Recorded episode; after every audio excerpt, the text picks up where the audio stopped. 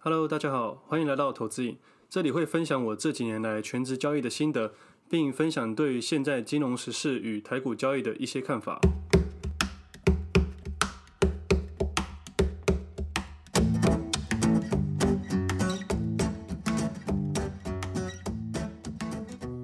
今天是我第一集 Podcast，那我想要分享的主题是实物与理论的差别。那我想先大概自我介绍一下。我原本是金融系的学生，退伍之后我就到证券业上班，因为证券业算是银行、保险、证券这三大类里面最贴近资本市场的一个管道。而其实说真的啦，呃，在退伍之前我也不知道我要干嘛，只是想说未来走金融系好像比较好，因为大家常常说金饭碗嘛。但进去之后才发现根本不是这个样子。我们的薪水其实不高，相较于其他金融系也来说，其实算是非常的低。但是我们的风险其实是非常的大。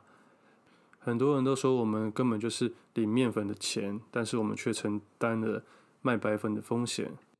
因为只要客人下错单，那我就有可能违约交割，我们就需要承担部分的资金，所以其实是非常的辛苦的。所以，我们以后要去跟营业员交要手续费的时候，我们还是稍微体谅一下对方好了。毕竟他们也是服务业嘛。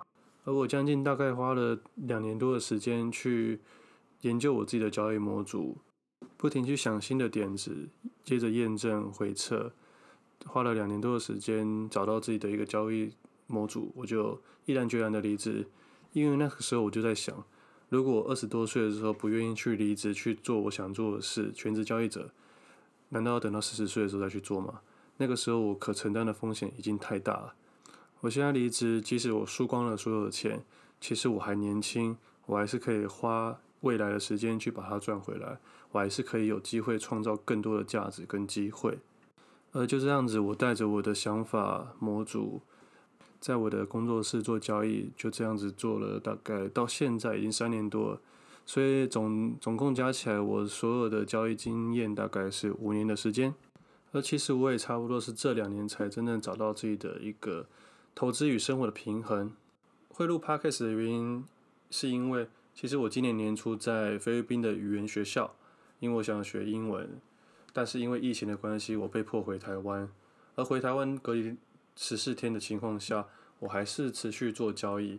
但我身边的那些同学，就是在语言学校的那些朋友，他们其实刚回台湾隔离十四天，其实很无聊，所以大家偶尔就会互相视讯一下，然后想要知道大家彼此在干什么。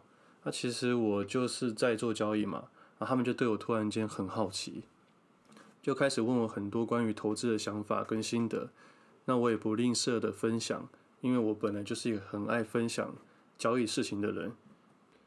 在那个时候，我才发现这么多人对投资都有兴趣。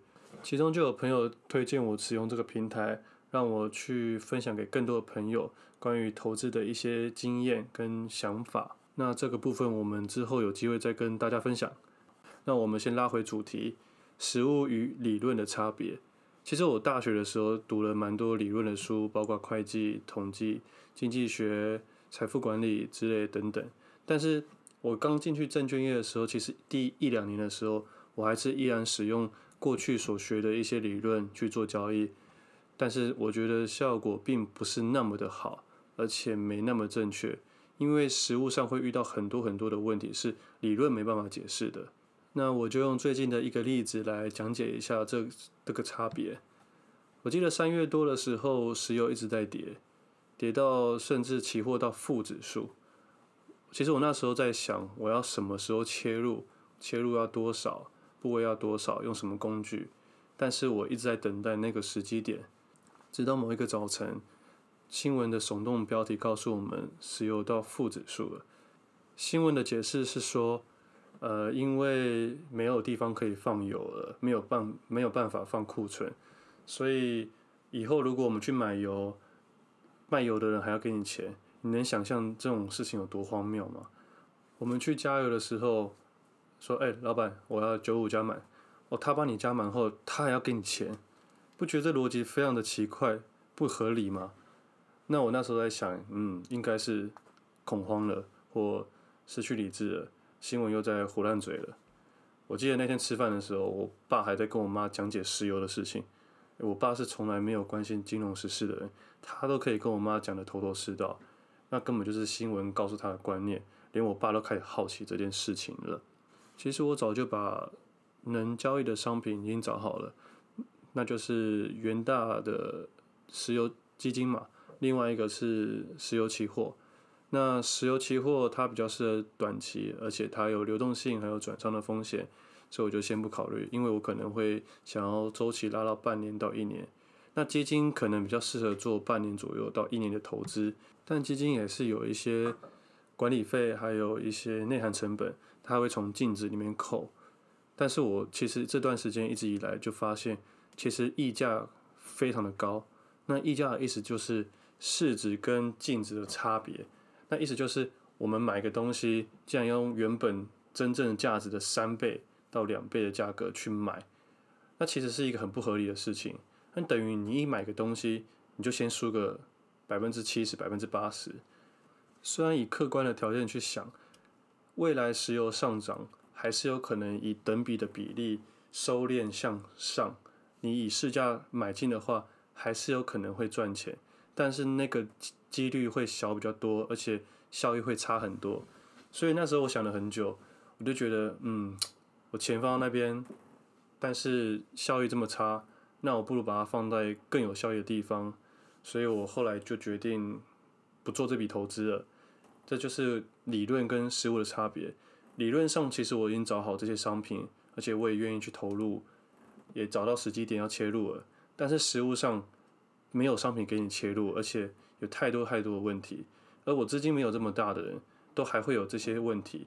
那你资金到一定的部位的人，他们在做期货时候其实很麻烦，因为他们有流动性的问题，那可能价格会滑价，那对他们来说是非常的困扰。而现在布兰特原油的价格大概是将近四十元，但其实这几档 ETF 原油的 ETF 的价格还是跟当初负石油价格差不多，所以这就是实物上的问题啦。